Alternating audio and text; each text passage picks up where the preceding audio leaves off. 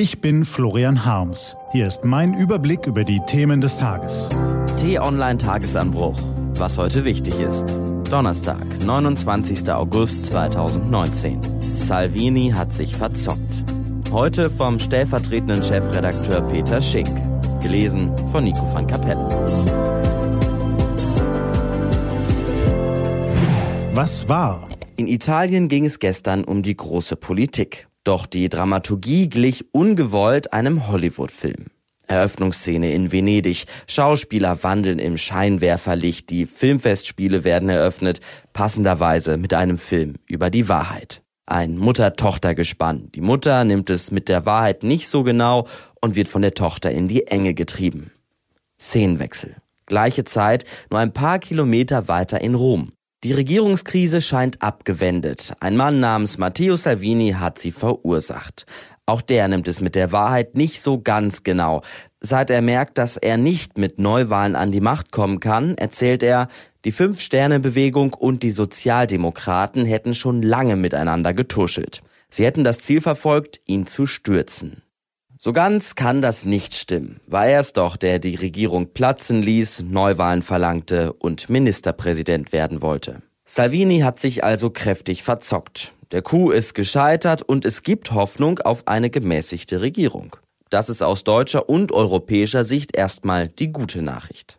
Beauftragt Staatspräsident Mattarella am heutigen Donnerstag wie erwartet den parteilosen Giuseppe Conte erneut mit der Regierungsbildung, kommen in Italien zwei Parteien zusammen, die durchaus einige Gemeinsamkeiten haben. Sowohl Fünf Sterne als auch Sozialdemokraten stehen für eine neue Sozialpolitik. Sie wollen benachteiligten Jungen und Alten helfen, wollen einen Mindestlohn einführen und auch die Umweltpolitik liegt beiden Parteien am Herzen. Beide stehen inzwischen fest zu Europa. Absehbar ist wohl eine grundlegend andere Politik in Italien. Im Inhalt, im Stil. Der Chef der Sozialdemokraten, Nicola Zigaretti, hat das in den vergangenen Tagen immer wieder vehement eingefordert. Von einer grundlegenden Wende spricht er, die will die Fünf-Sterne-Bewegung nun offenbar mittragen. Fakt ist aber auch, um ein paar Wahrheiten kommt die neue Regierung nicht herum. Das Land ist hoch verschuldet, die Arbeitslosigkeit ist immens und die Einkommen stagnieren. Zugleich braucht es grundlegende Reformen, etwa bei Rente oder Investitionen.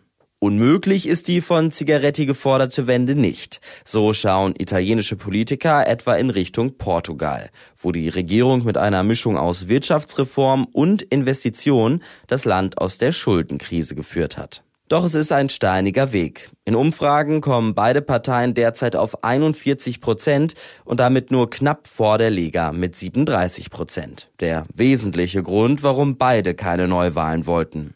Rein rechnerisch bleiben ihnen nun dreieinhalb Jahre bis zur nächsten Wahl. Doch ohne Unterstützung der Wähler wird das Bündnis wohl kaum so lange halten. Da lohnt sich dann der Blick nach Großbritannien. Was hat Boris Johnson da gestern veranstaltet? Zum ersten Mal seit 1948 wird das Parlament in eine verlängerte Pause geschickt. Von Mitte September bis Mitte Oktober will Johnson die alleinige monarchische Herrschaft ausüben, um alles andere als einen Brexit am 31. Oktober unmöglich zu machen. Der politische Schachzug ist schlau. Zugleich hat er Großbritannien gestern in eine ernsthafte Verfassungskrise gestürzt. Johnson will das stolze Königreich ganz allein aus Europa herausführen. Ein Wahnsinn. Doch ein Vorwurf kann man ihm kaum machen. Er hat es lange angekündigt. Und die Parteimitglieder und Konservativen haben ihn trotzdem oder gerade deshalb mit großer Mehrheit in das Amt gewählt. Das ist der eigentliche britische Wahnsinn. Ob der Dolchstoß ins Herz der britischen Demokratie gelingt? Jede Wette, Johnsons Plan wird auf die eine oder die andere Weise scheitern. Im Alleingang wird auch er nicht mit dem Kopf durch die Wand gehen. Nach einer Blitzumfrage lehnen 47 Prozent der Briten sein Vorgehen ab. Lediglich 27 Prozent folgen ihm. Britische Abgeordnete gehen bereits am Freitag vor Gericht gegen die Entscheidung. Und Oppositionsführer Jeremy Corbyn sucht Mehrheiten für ein Misstrauensvotum in der kommenden Woche. Ausgang offen. Der italienische Philosoph Niccolo Machiavelli schrieb im Jahr 1513 über monarchische Herrscher, vor verachtet werden und gehasst werden hat man sich zu hüten. Boris Johnson hat mit der erzwungenen Parlamentspause ein für ihn gefährliches Manöver eingeleitet. Ein Schachzug, der ihn 1513 womöglich den Kopf gekostet hätte. Heute nur noch das Amt. Was steht an? Die T-Online-Redaktion blickt für Sie heute unter anderem auf diese Themen. Greta Thunberg kommt in den USA an. In Helsinki treffen sich die EU-Außenminister und die deutsche Basketballnationalmannschaft startet am Sonntag gegen Frankreich in die WM in China. Diese und andere Nachrichten, Analysen, Interviews und Kolumnen gibt's den ganzen Tag auf t-online.de.